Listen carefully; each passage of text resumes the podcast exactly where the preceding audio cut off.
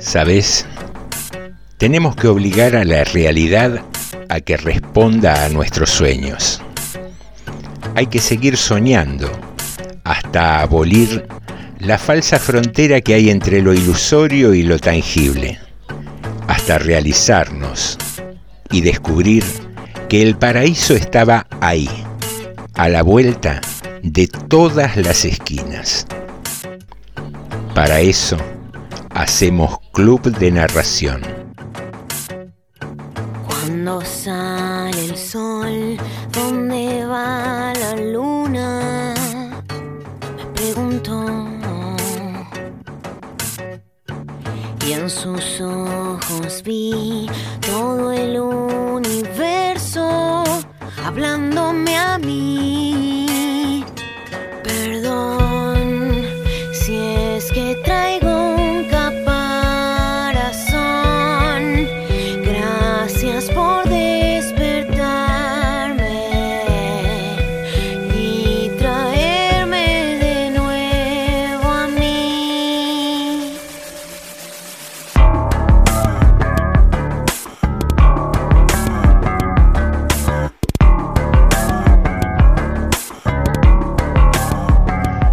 Pero muy buenas noches. Con la seña de Chicho nos ponemos al aire con este club de narración episodio número 45. Sí, 45 episodios que han transcurrido. Y Chicho, el 45 es el vino, ¿no? En, la quiniela. Atento a eso, ¿eh? tendríamos que haber traído un vinito, pero bueno, esta noche no, no. Esta noche hay café. Hay café y tarse, dijo. Alguien haciendo un chiste malísimo. Pero lo importante de todo esto es que estamos aquí, en FM 89.5, Radio Municipal de General Rodríguez. También podés encontrarnos en Spotify buscándonos como Club de Narración y te podés contactar con nosotros a través de nuestras redes sociales. Club de Narración en Instagram o en Facebook. Allí podrás dejarnos un mensaje, hacernos una sugerencia o simplemente saludarnos. También puedes comunicarte con eh, Radio Municipal General Rodríguez en Facebook, donde podés dejar mensajes y ver eh, los vivos eh, que emite la radio durante el día o seguir la programación. Bien, eh, Club de Narración lo hacemos Sandra Ferreiro en producción, Carmen Franco, Cecilia Rizardi, Pablo Coy y José Nicotera. ¿Qué decirte? Una semana que se puso un poco con clima enrarecido, ¿no? Con protestas varias, tomas de tierras. eh, me, me preocupa particularmente esto de la protesta policial.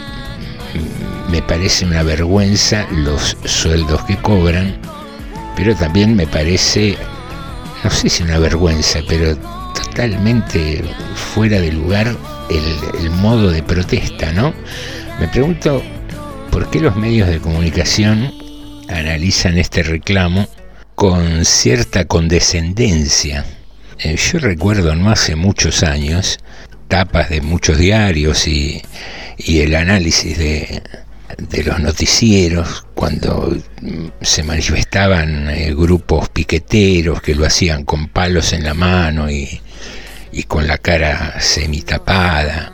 Eh, me acuerdo de un reportaje que hizo Nicolás Repeto en el que se puso una, un pasamontañas en cámara para decir, eh, al preguntarle al entrevistado si no se sentiría intranquilo hablando con alguien así.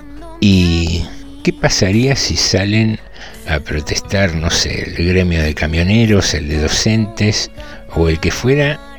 eh, interrumpen una calle y están con armas en la cintura. ¿Qué pasaría? Bueno, eso es lo que está sucediendo.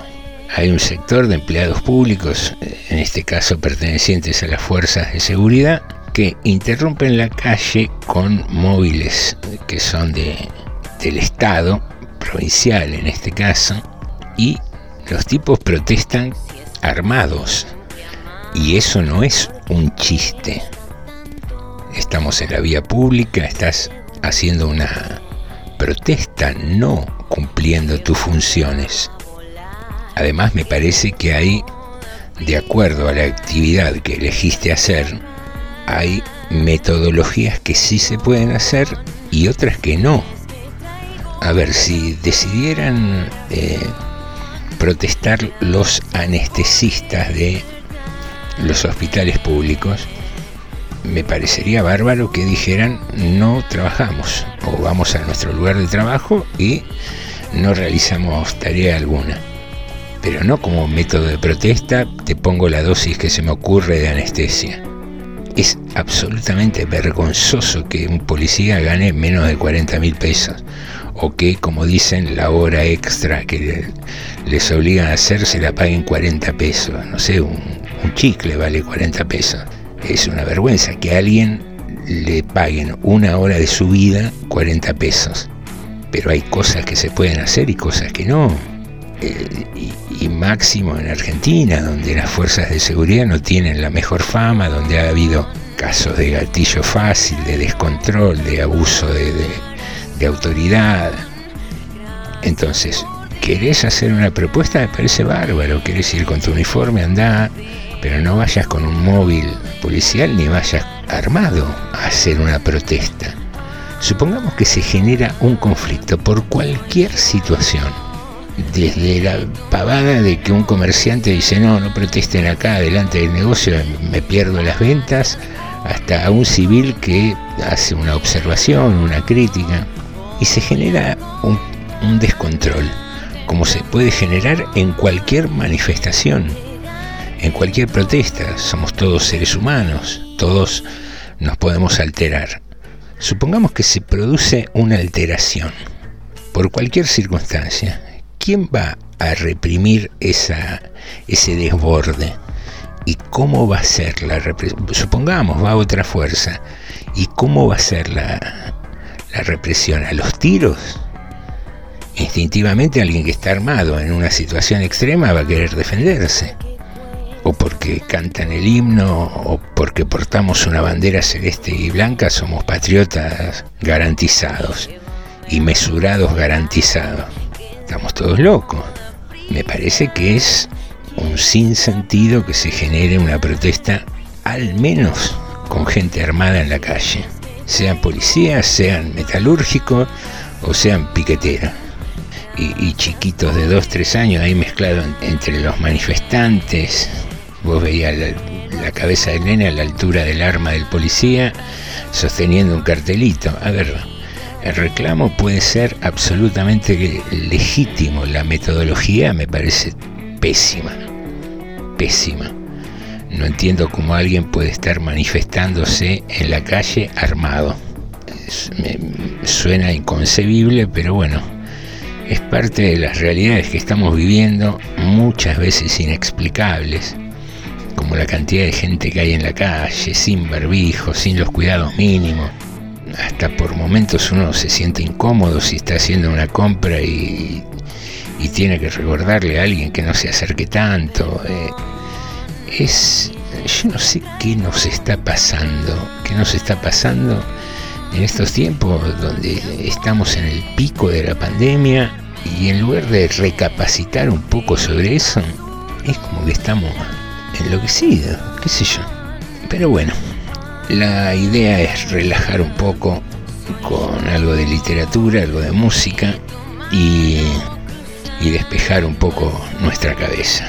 Así que, Chicho, si te parece, arrancamos.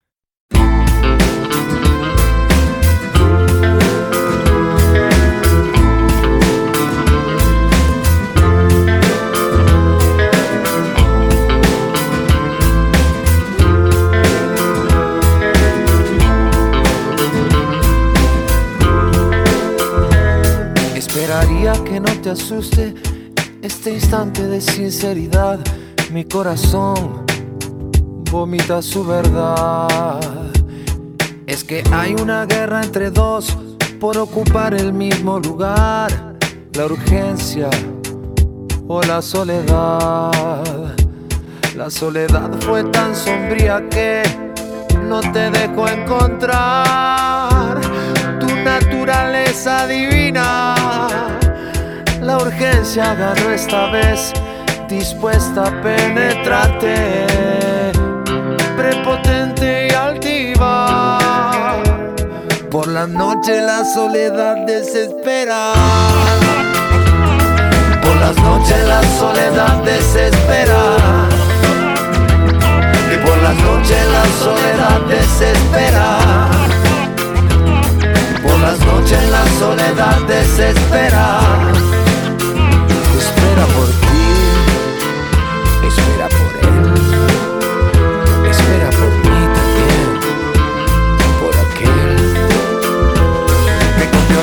Sujeta su alma a una brutal represión, esperando apaciguarse. O confía en el paso del tiempo como otra solución para encontrar la calma. Pero te pone loco en las noches, rogando entrar en los confines más oscuros. Después te arrodillas ante el amor maternal, suplicando ternura. Por la noche la soledad desespera. Por la noche la soledad desespera. Que por la noche la soledad desespera. Por la noche la soledad desespera.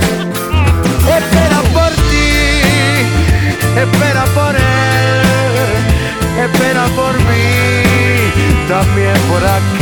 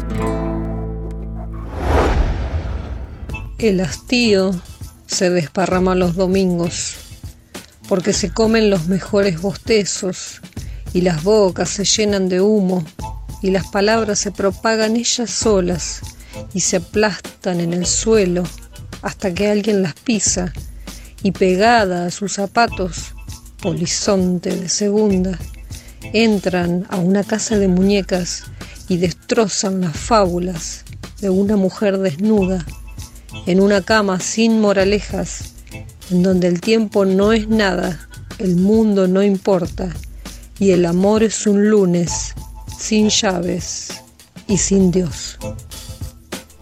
Hastío. Texto y voz, Silvana Ávila.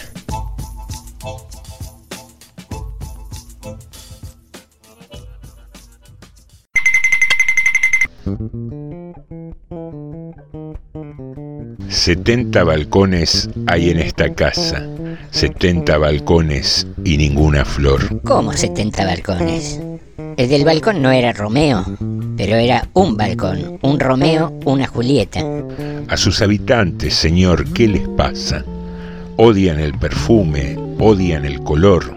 No sé, yo soy el encargado y no me meto en la vida de los copropietarios. La piedra desnuda de tristeza. Dan una tristeza los negros balcones. No hay en esta casa una niña novia, no hay algún poeta lleno de ilusiones. Eso sí, en el quinto vive Pablo, pero no se los recomiendo. Ya me dijo que puede escribir los versos más tristes esta noche. Ninguno desea ver tras los cristales una diminuta copia de jardín, en la piedra blanca trepar los rosales, en los hierros negros abrirse un jazmín. Bueno, eso no sé.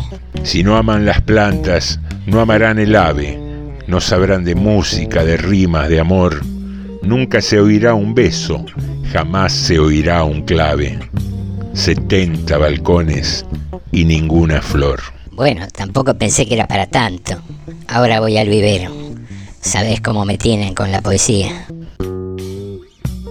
Seguimos en el Club de Narración.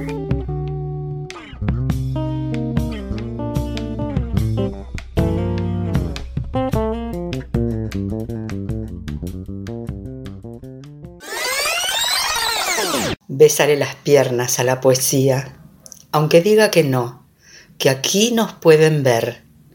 Bésale las palabras, hurga su lengua hasta que abra los brazos y diga, Santo Dios, o hasta que Santo Dios abra los brazos de escándalo. Bésale a la poesía la loba, aunque diga que no, que hay mucha gente, que aquí nos pueden ver. Bésale las piernas, las palabras, hasta que no dé más, hasta que pida más, hasta que cante. Polvo para morder. Jorge Bocanera. Voz Beatriz Lazo. Seguimos en Club de Narración.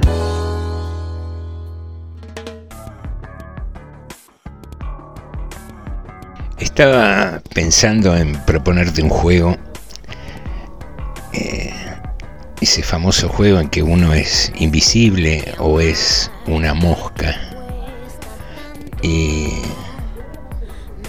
y termina ahí volando de casa en casa y aparecemos en, en la casa de Lito Vitale.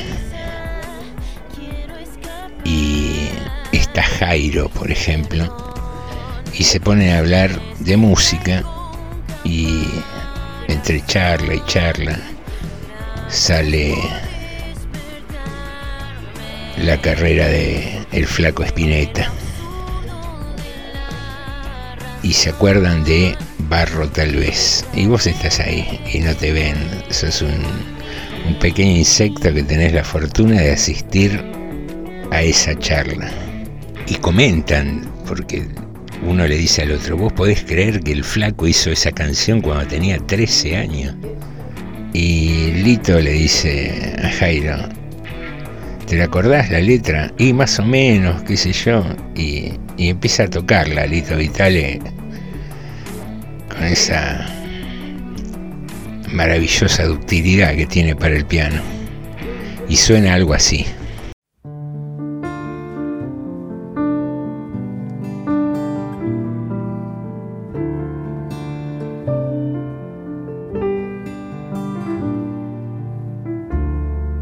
Si no canto lo que siento,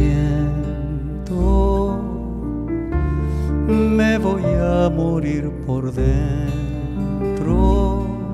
He de gritarle a los vientos hasta reventar, aunque solo quede tiempo en mi lugar. Si quiero, me toco el alma pues mi carne ya no es nada.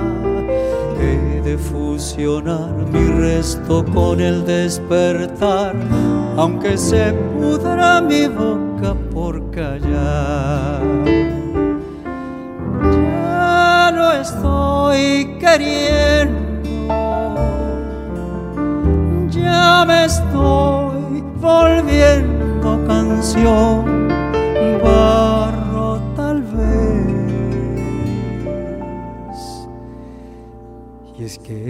es mi corteza, donde el hacha golpeará, donde el río secará para callar.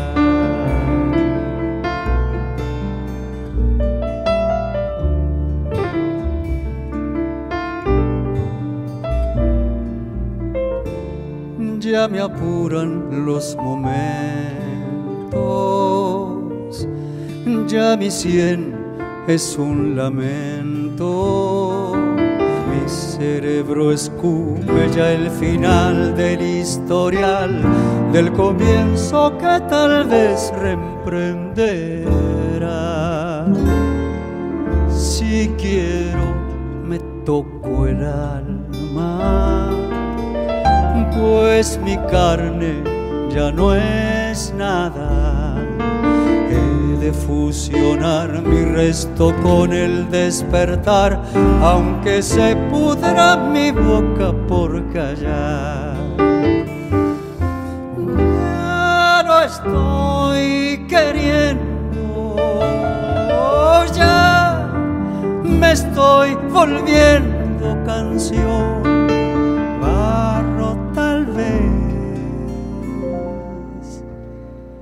es que esta es mi corteza donde el hacha golpeará, donde el río secará.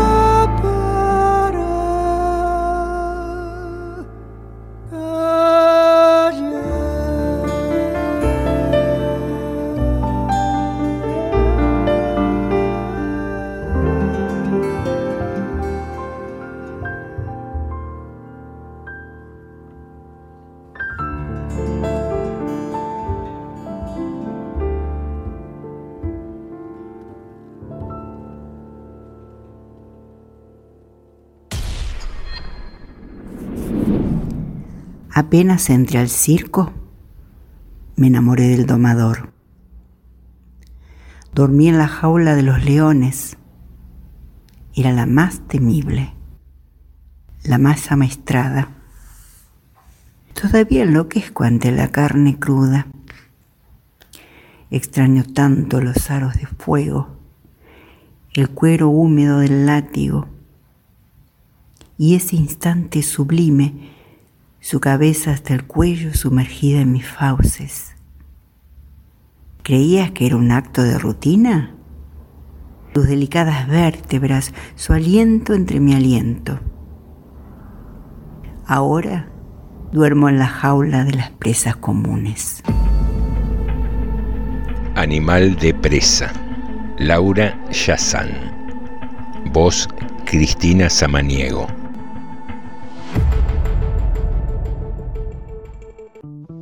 Dicen que hoy es el día de San Pedro y dicen que él tiene las llaves del cielo. Vaya uno a saber.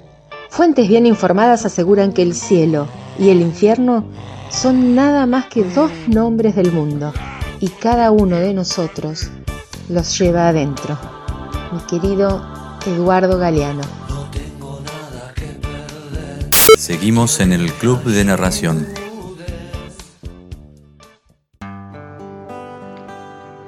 Celebrar, taza de chocolate y confites plateados, el dulzor del membrillo derretido, el coco y la maicena pegados en el paladar, licores dulces en copitas, licores de abuela y la consabida torta con velas sobre tules.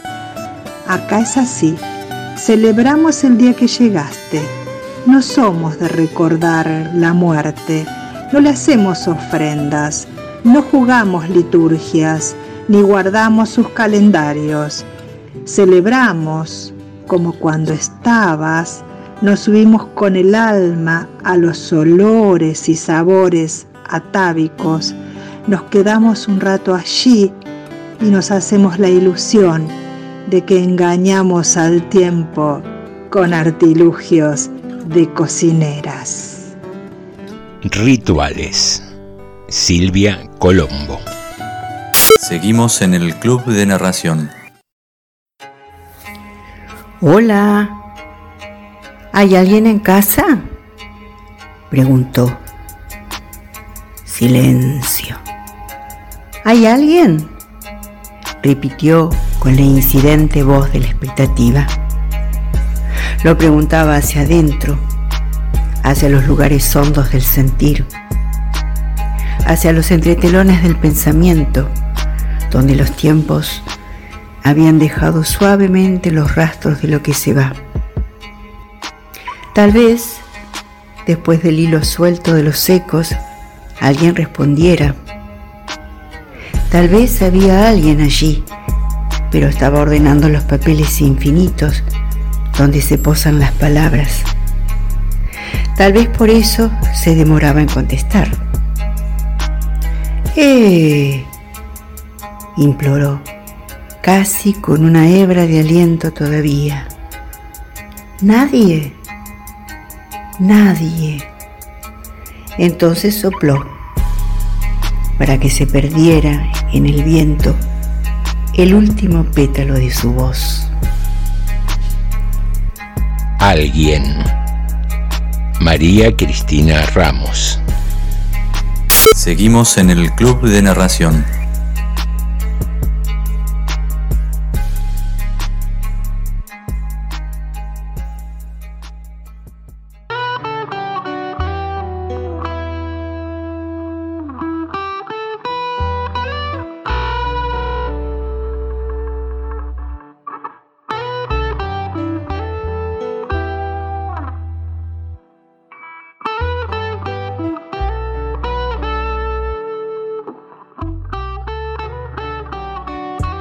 Una lástima que no estés conmigo cuando miro el reloj y son las cuatro y acabo la planilla y pienso diez minutos y estiro las piernas como todas las tardes y hago así con los hombros para aflojar la espalda y me doblo los dedos y les saco mentiras.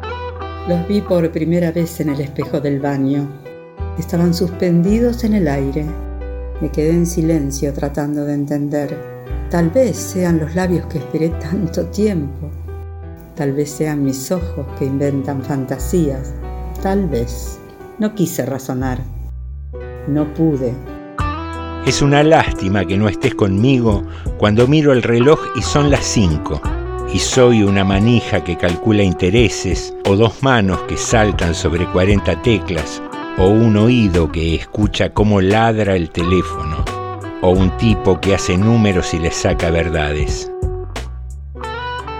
Giré despacio para no perturbarlos. Les ofrecí la palma de la mano.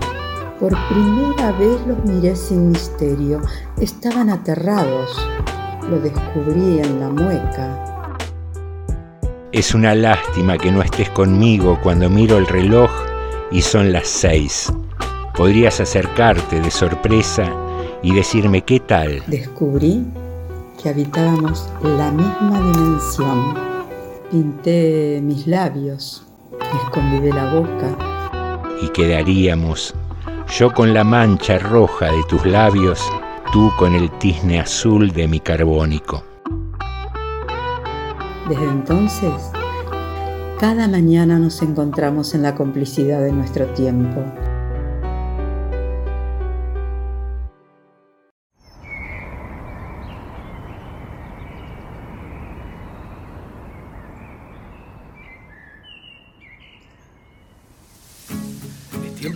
Mirar adentro. Llegó el momento de pensar. Estoy tranquilo y no te miento. Sé que nos vamos a extrañar. Puedo sonar exagerado. A veces me quiero matar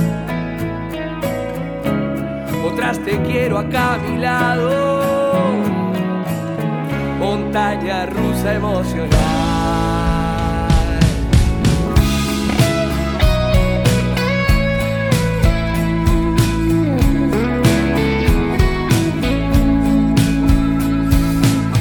Hoy tengo ganas de contarte cómo está todo por acá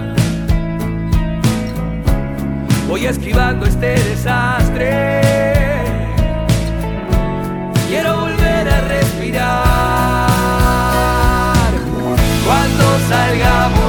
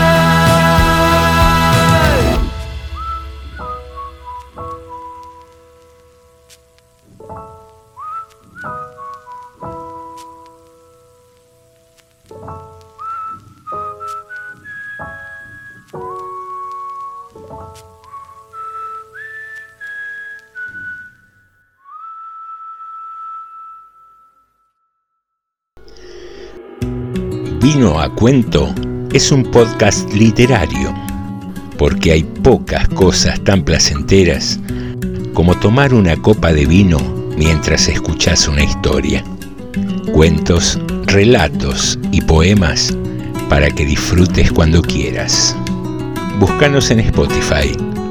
Vino a Cuento Podcast.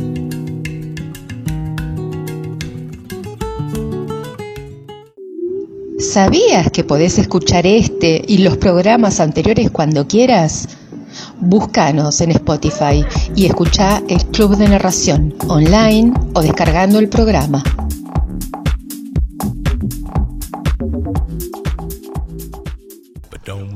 Hoy compartimos un programa grabado. Ya falta menos para volver a estar en vivo aquí, en FM 89.5, Radio Municipal.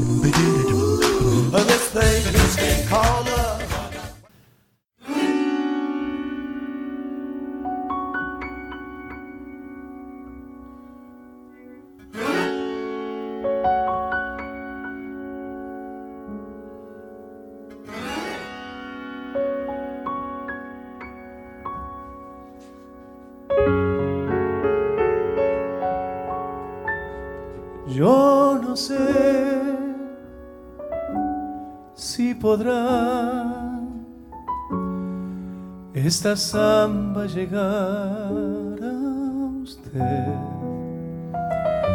Bajo los luceros va por la noche buscando el pueblito donde la dejé. Bajo los luceros va por la noche pueblito donde la dejé por oír otra vez la tonadita de su voz niña de los ojos color de olivo me iré tras la samba romero de amor niña de los ojos color de olivo me iré tras la samba romero de amor esta samba es de usted la hice con nostalgia de piel y de voz.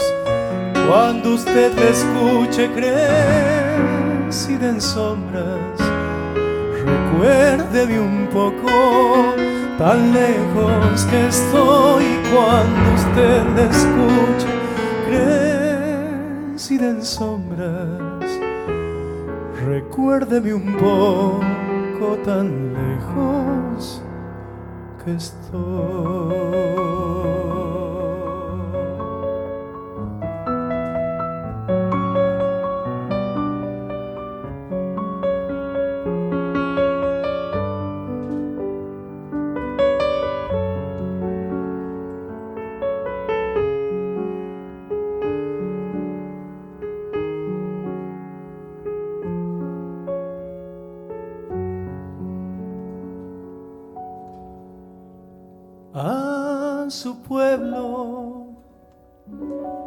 Yo iré, llegaré cuando muera el sol.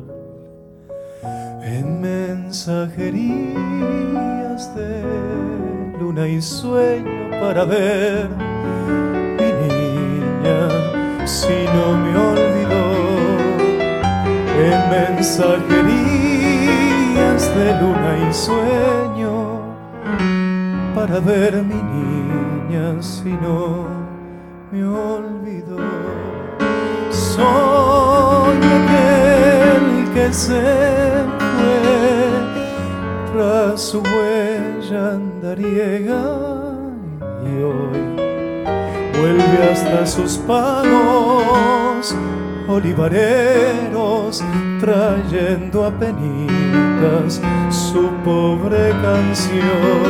Vuelve hasta sus palos olivareros trayendo a penitas su pobre canción.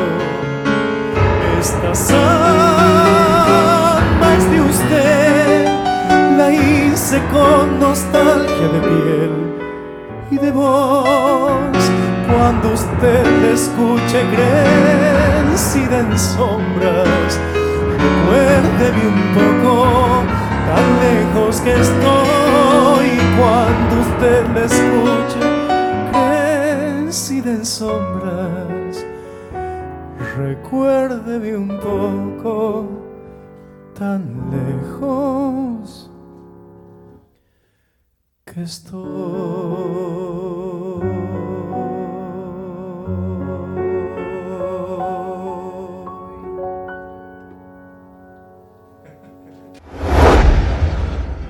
No me vengas a hablar de amor si calentás el agua para el mate en una pava eléctrica. O le pones poco relleno a las empanadas. No me des un seminario de solidaridad si cuando llueve caminas del lado de los techitos y tenés paraguas. Si te subís al colectivo lleno sin sacarte la mochila de la espalda. No sé qué te pasó de chiquita. A mí tampoco me fue bien. Pero el presente no tiene la culpa si no te empujaban en las hamacas. O si tus abuelas no te enfriaban el mate cocido pasándolo de una taza a otra, viendo cómo el calor se deshacía en humo. Yo no sé decirte quiero, pero pongo la pava al fuego y estoy al lado, abriendo a cada ratito, mirando para que no hierva. Y no que sea el ejemplo, más bien soy el etcétera en la vida de cualquiera. Pero imagínate que esto es todo lo que tenemos, una larga enumeración de días. No te escudes en el marketing de lo que pasará así o de lo que pasa después de la muerte. La vida está más acá, y el infierno y la salvación se esconden en lo cotidiano. Texto Verónica Peñalosa. Voz Daniel Batalov. Seguimos en el Club de Narración.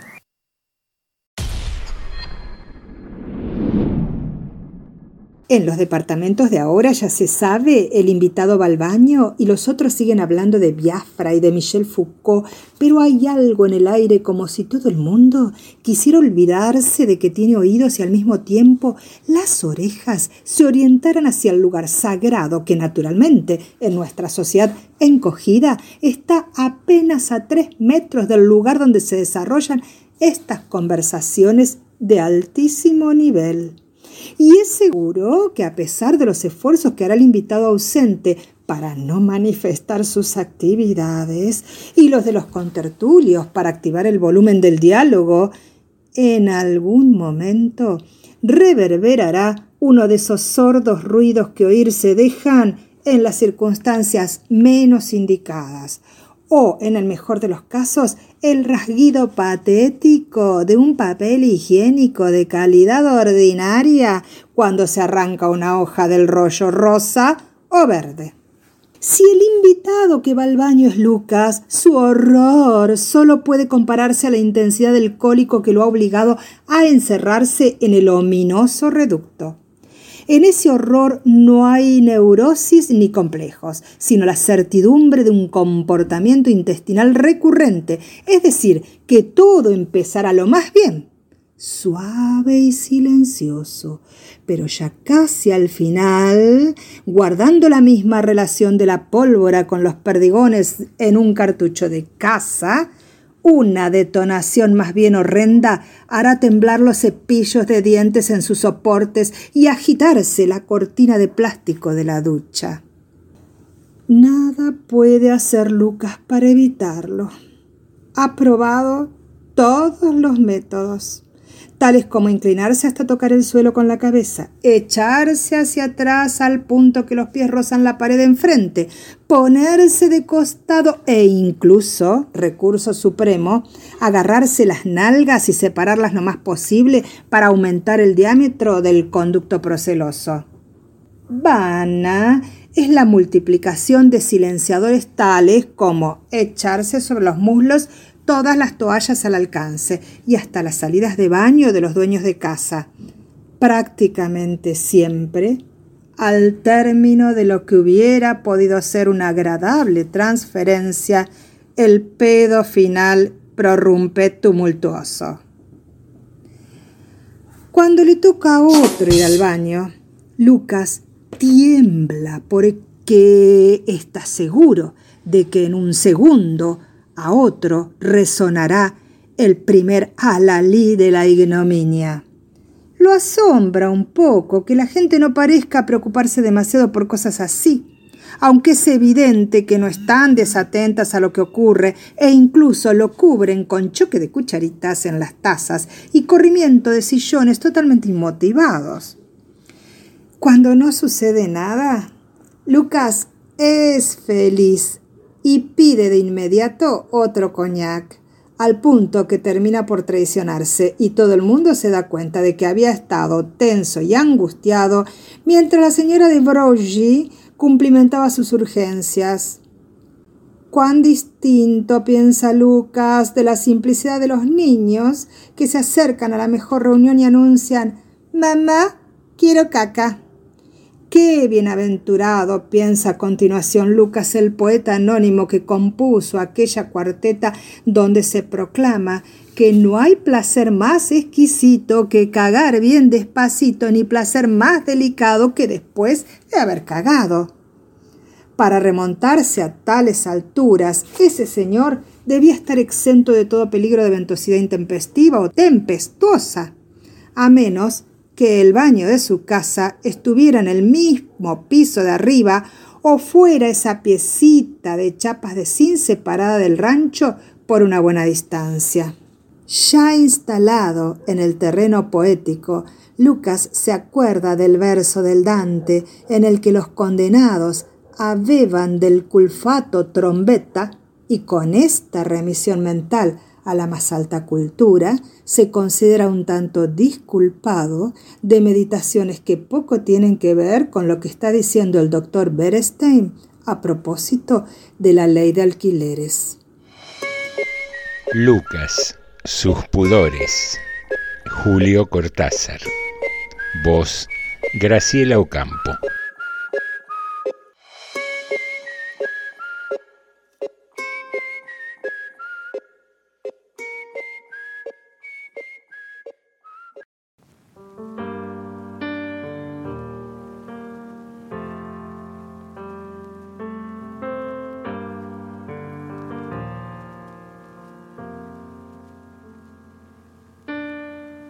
Ha llegado tu recuerdo a desarmar mis horas.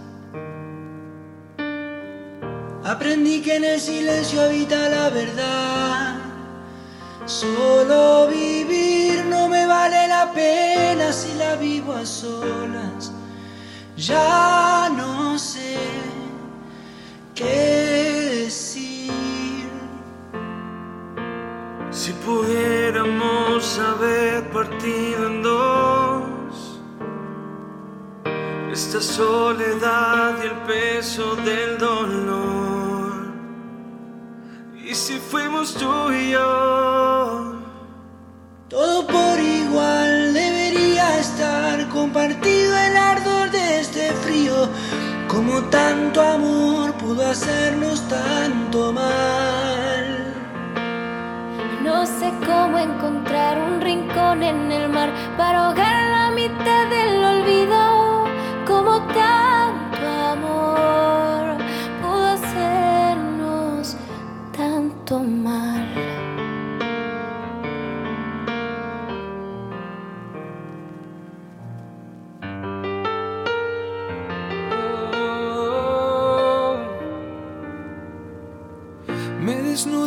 razón imaginarte sola. Oh, deshojando el tiempo para no pensar. Mientras aquí solo me pregunto si no me arrepiento. Ya no sé si es así. Si pudiéramos haber partido en dos, esta soledad y el peso del dolor, solo fuimos tú y yo. Todo por igual debería estar compartido el dolor de este frío. Como tanto amor pudo hacernos tanto mal. No sé cómo encontrar un rincón en el mar para ahogar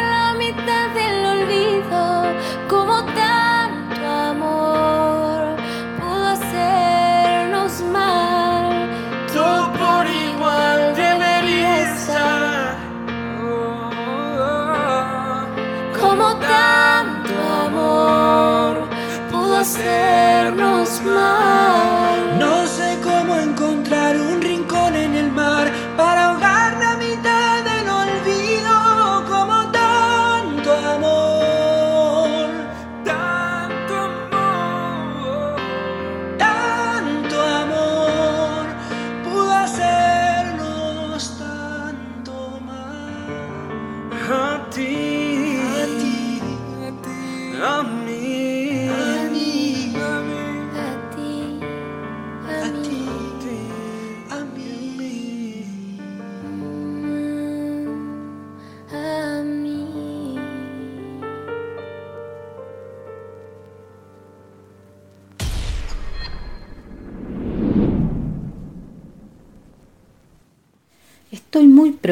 por ella, dijo el tío Antonio, agarrándose el pecho y mirándome con los ojos tristes. Pero por fuera nomás, porque por dentro los tenía vacíos, como si alguien se hubiera robado sus verdaderas pupilas y en su lugar hubiese puesto unas bolitas de vidrio opaco. Además vos vivís en un barrio feo, Claudia, dijo después, mirando a mi mamá, que bajó la cabeza porque pensaba que el tío Antonio tenía razón. Acá, mira, acá a media cuadra tiene una escuela de primer nivel, enseñan inglés y computación, y a dos cuadras tiene una plaza. Dios mío, Claudia, el pediátrico está a cinco minutos. ¿Vos pensaste qué vas a hacer cuando se te enferme a las tres de la mañana? ¿Cómo lo traes desde allá? ¿En la bicicleta? Haceme caso, habla con mi hermano.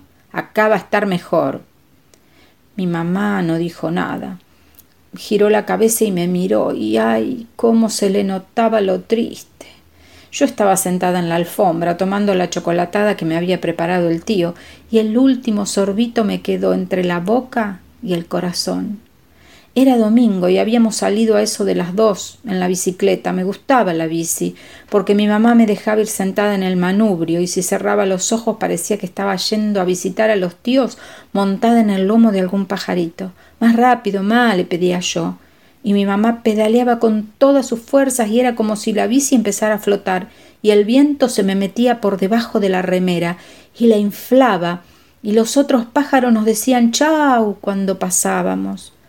Cuando terminé la chocolatada fui a la cocina a lavar la taza y me encontré con la tía Nora, que se ve que estaba medio nerviosa porque fumaba y movía las piernas con los ojos clavados en la pava de agua que todavía no hervía. Me miró y me puso una sonrisa que era de felicidad, pero por afuera nomás, porque por dentro era como si alguien le hubiese puesto unos ganchitos de alambre en las comisuras de los labios para que sonriera más grande, y ahora los ganchitos le estuvieran haciendo doler la boca. Los tíos estaban preocupados porque mi casa quedaba lejos y querían que yo me fuera a vivir con ellos porque la suya quedaba cerca. Pero mami, Si la casa no queda cerca tuyo, entonces para mí queda lejos. No quiero venir. Le dije mientras me subía la bicicleta para volvernos, pero creo que no me escuchó, porque no me respondió nada. Esa noche, mientras mamá me preparaba el bolso después de cenar, le escribí una carta a Juan y le puse que, hola Juan, ¿cómo estás? Te cuento que estoy triste porque me voy a vivir a lo del tío Antonio y la tía Nora, con Augusto y Lucrecia. Lo que pasa es que ellos viven cerca. Mi mamá quiere que yo vaya a una escuela donde enseñan inglés y computación. Ojalá nuestra escuela enseñaran inglés y computación, así no tengo que irme a vivir allá cerca. También te cuento que el viernes mi papá me trajo la revista Bichiken. Te prometo que hoy la termino de leer y te la presto. Le voy a decir a Cintia que te la lleve con esta carta, porque yo no voy a estar. ¿Sabías que los tiburones bebés ya nacen con dientes para defenderse solos? Cuando nacen se tienen que ir nadando rápido para que su mamá no se los coman. Bueno, no te olvides de responderme la carta. Mi mamá me dijo que me la va a traer la semana que viene cuando me venga a visitar, así que apúrate. Voy a ir a la escuela nueva con las zapatillas que me regalaste, así no me olvido de vos. Un día te voy a escribir una carta en inglés y otra en computadora. Te quiero mucho, yo. La casa del tío Antonio y la tía Nora tiene muchos cuartos y muchos baños y también tiene muchas escaleras y pasillos que llevan a puertas cerradas con llave. El tío dice que le gustan los animales y por eso tiene tantos bichos embalsamados y su estudio parece un museo. A mí no me gustan los animales embalsamados, les ponen ojos de vidrio. La tía Nora dice que son una belleza. Otra cosa que no me gusta de la casa de los tíos es que está llena de bichos negros, que son unos monstruos que salen a la madrugada y flotan en la oscuridad de mi pieza, y me miran con unos ojos que son verdes y brillantes y murmuran cosas que no entiendo. Creo que me quieren agarrar. Ya me hice pis encima dos veces. Me da miedo levantarme al baño, que queda re lejos de mi cuarto, y que los bichos negros me agarren. La tía Nora me retó mucho, pero no me pegó. Yo le conté sobre los bichos negros, pero no me creyó. Dijo serán luciérnagas. ¿Qué van a ser luciérnagas? Si acá es todo cemento y los únicos animales que tienen están embalsamados y con ojos de vidrio. Hoy me puse re contenta. Vinieron mi mamá y Cintia a visitarme. Tomamos chocolatada en la alfombra. Me trajeron un sobre que me mandaba Juan, que era lo que más estaba esperando. Yo le había contado sobre los bichos negros en mi última carta y él me había dicho que no me preocupara, que él me iba a ayudar. Me había mandado un paquete regordo y me moría de ganas de abrirlo, pero tenía que aprovechar el tiempo con mamá y Cintia, porque ellas recién podían volver el próximo domingo, porque ahora ellas viven lejos. Por eso el domingo a la noche es la parte más triste de la semana. Ahí empiezo a contar cuántas horas faltan para volver a verlas. Ahora faltan 167. Le pedí a mi mamá si la podía traer a la negrita algún día. Me dijo que no, porque no entraba en el canasto de la bici. Para mí es mentira. Primero porque la negrita es re chiquitita y encima se porta bien. Y segundo, porque como la negrita le había llenado de barro las zapatillas nuevas a mi prima Lucrecia, mi tía Nora no la quiere. Mi mamá me prometió que nos veníamos el domingo y me pidió que después le cuente que me había regalado Juan y me dio un montón de besos. Y Cintia también me dio un beso y después mi mamá la subió a la bici y se fueron despacito, despintándose en la oscuridad. Ahora faltan 162 horas para volver a verlas. Y yo estoy leyendo la carta de Juan debajo de la manta. Le pedí a la tía Nora si podía dormir con la luz prendida, pero me dijo que no, que se gasta mucho. Así que le tuve que robar una linterna de la cocina. Cuando estés asustada, había escrito Juan, tenés que cerrar los ojos y hacer como que metés la cabeza en la parte honda del río. Vas a ver que ahí no se escucha ningún ruido. Ahí no te pueden ir a buscar los bichos negros. Yo también voy cuando me asusto. Capaz que si nos asustamos al mismo tiempo nos encontramos allá, en la parte honda del río. Yo estoy esperando las vacaciones de invierno para que vengas a jugar conmigo. Acá te mando a Ñangapirí para que te cuide. Cuando vuelvas me lo traes. Metí la mano en el sobre y encontré el caballito de plástico gris clarito como pintado con el humo de una vela.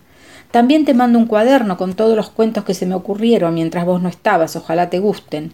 Dejé unas hojas para que vos también puedas escribir y después me lo mandás con tu mamá. Todos los días me pongo un pullover para ver si el invierno se confunde y llega más rápido. Te extraño, Juan. Me dormí leyendo los cuentos que hablaban sobre las aventuras de Juan con Carmelo, su amigo imaginario que vive en la piecita de las herramientas, y que Juan me lo va a presentar en el invierno, cuando vaya a pasar las vacaciones con mi papá y mi hermana. Me desperté muchas, muchas horas después y con muchas, muchas ganas de hacer pis.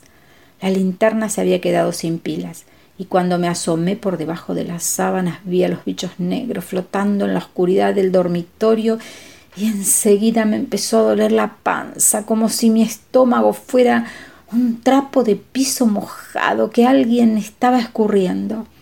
Cerré los ojos haciendo fuerza para dormirme, pero enseguida me puse a pensar en la tía Nora, gritando con una voz que es más fuerte que los motores, diciéndome que era una asquerosa, reclamándole al tío Antonio que todo era culpa suya y que ella no lavaba la meada de la hija de otra.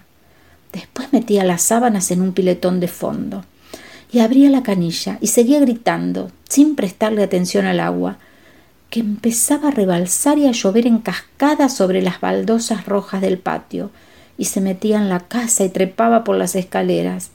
De repente, todas las habitaciones estaban llenas de agua turbia en la que flotaban las camas y las algas, los adornos, los peces, las tortugas y los pobres bichos embalsamados. La tía Nora seguía gritando, pero yo no la escuchaba, porque de la boca le salían burbujas. La casa se fue poniendo oscura y silenciosa como la parte más honda del río. Apreté más los ojos. Cuando uno hace eso se ven dibujos de colores. Y me destapé, y así, descalza y ciega como estaba, me puse de pie y salí de la cama. Y los bichos negros no pudieron hacerme nada porque no los miré. Caminé rápido hasta el interruptor y abrí los ojos justo antes de encender la luz. Y la casa se secó, y las camas dejaron de flotar, y el río se fue todo por la ventana, y los bichos negros ya no estaban y no hizo falta prender la luz, porque justo al lado de mi cama estaba Ñangapirí, que me miraba, y tenía los ojos como hechos de humo de vela, pero por fuera no más, porque por dentro eran como los ojos de Juan.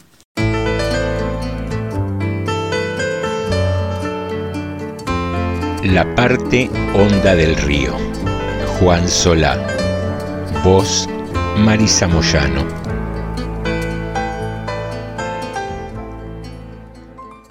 Creo que todos buscamos lo mismo.